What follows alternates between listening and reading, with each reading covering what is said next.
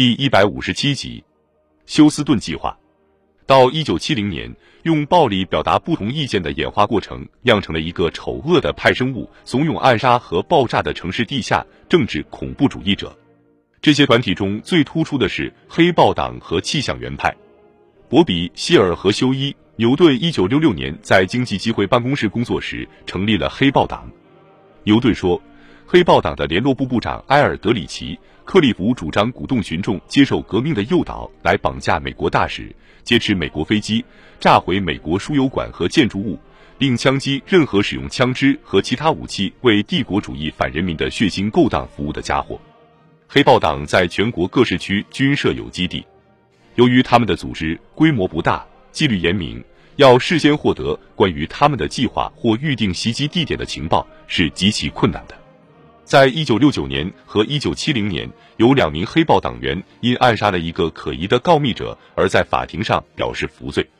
在一九六九年，警方说他们查获了一批黑豹党暗藏的武器，其中有冲锋枪一支、步枪十三支、自制手榴弹一枚以及燃烧弹三十枚。七月，在芝加哥的一次枪战中，有五名警察负伤。十一月，在芝加哥的一次枪战中，又有两名警察被打死，六名负伤，一名黑豹党员被打死。十二月，洛杉矶的警察同黑豹党人进行了一次历时四小时的枪战。仅在一九六九年，就有三百四十八名黑豹党员因各种严重罪行被捕，其中包括暗杀、武装抢劫、强奸和盗窃。干掉警察，是黑豹党的口号。气象员派是学生争取民主社会组织的一个恐怖主义支派，在一九六九年举行的全国委员会会议上，气象员派决定进行一场关于地下战争、暗杀警察和爆破的新的运动。他们后来在第一份公告中声称，革命的暴力行动是唯一的手段。估计气象员派的地下组织约有一千名成员，分成若干秘密的流动突击队式的分队，像对黑豹党一样。我们事先无法知道他们袭击的地点和方式。在一九六九至一九七零这一学年中，恐怖主义者在大学校园里制造了多达一百七十四起的大规模爆炸和爆炸未遂案件。现在城市也变成了袭击目标。三月六日，纽约格林威治村的一座大房屋爆炸了，在废墟中发现了三具尸体、五十七包炸药、塞满炸药和大钉子的水管以及杀伤弹。那是气象员派的一座炸弹工厂。同一天，在底特律警察局的车辆里放置两枚炸弹的案件，证明与气象员派的活动有关。三月十二日，在曼哈顿中城区三幢楼房中发生的爆炸，迫使一点五万人撤出了这些建筑物。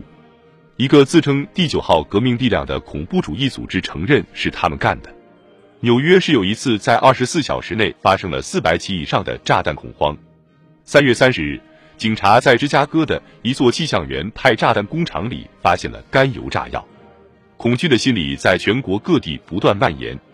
与此同时，人们纷纷要求政府采取有效的措施。《纽约时报》的一篇社论说：“不应当把前几天发生的爆炸事件和未遂爆炸事件看作误入歧途的理想主义革命者的行动而加以掩饰。”他们是暗藏的杀人犯的犯罪行为，必须把这些进行恫吓和爆炸的分子当作名副其实的疯狂罪犯来对待。他们不仅应该受到法律的严惩，而且必须受到他们想要支配和破坏的整个社会的严厉制裁。埃德加·胡佛告诉我，联邦调查局的特工人员听到传说，激进的学生团体正在策划使用纵火。爆炸以及绑架大学负责人和政府官员等手段来发动一次全国性的恐怖主义大进攻。中学里的暴力事件也在增加，劫持飞机的事件从1968年的十七起增加到1969年的三十三起。从1969年1月至1970年4月，据保守的统计，发生了四万多起爆炸案、未遂爆炸案和炸弹恐吓事件，平均每天八十余起。价值超过两千一百万美元的财产遭到破坏，四十三人丧命。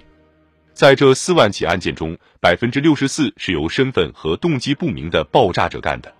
三月二十五日，我向国会递交了一份咨文，要求紧急立法，对那些造成他人死亡的爆炸犯判处死刑。然而，若干星期过去了，国会并未采取行动。五月二十五日，《纽约时报》刊载了气象员派发表的宣战书的摘要。他宣称，在未来的十四天之内，我们将袭击美国非正义制度的一个标志或机构。两星期又一天以后，一枚定时甘油炸弹在纽约警察总局爆炸了。美联社接到一封署名气象员派的手抄信件，其中声称那颗炸弹是他们放置的，因为这个国家的警察是我们的敌人。黑豹党同北朝鲜团体和激进的阿拉伯恐怖主义者交往甚密。我们知道，气象员派同北越、古巴和北朝鲜持同一立场。我极想知道外国对他们的支持是否超出了思想同情的范围。我相信已经超出了，他们的行动方式表现得很清楚。然而，情报机构始终没有得出肯定的结论。直到一九七七年，《纽约时报》才报道说，联邦调查局发现了古巴和北越给予气象员派以直接支持的证据。古巴和北越的特务当他们的顾问，古巴情报机构知道他们逃脱联邦调查局的追捕。并为此提供了资金。古巴军官训练他们使用实战武器。由于这一阵愚蠢的恐怖行为幸而已经过去了，我很难，也许不可能描述那段时间里影响我的行动和反应的压力感。然而，正是这一阵前所未有的国内恐怖主义的流行病，促使我们努力去寻求最好的办法，以对付这种新的社会现象及那些发誓要用暴力来摧毁我们民主制度的很有组织和很有技巧的革命者。我努力向各情报机构寻求帮助，他们通力合作，制定了一项反击革命暴力的计划。三年以后，这项计划将公之于众，并被称为休斯顿计划。有人攻击他是旨在用盖世太保的手段侵犯个人自由权利的授权书。从最近出现的情况来看，我们现在知道这项计划并没有采用过去联邦执法机构和情报机构所没有采用过的措施。J. 埃德加。胡佛于一九二四年就任联邦调查局局长，在此后的四十多年里被誉为国家英雄。但是在二十世纪六十年代中期，他意识到时代特征朝着对他不利的方向发展，一种新的自由主义时代兴起了，表现为更多的关心被告的权利，而不关心如何保护无辜者。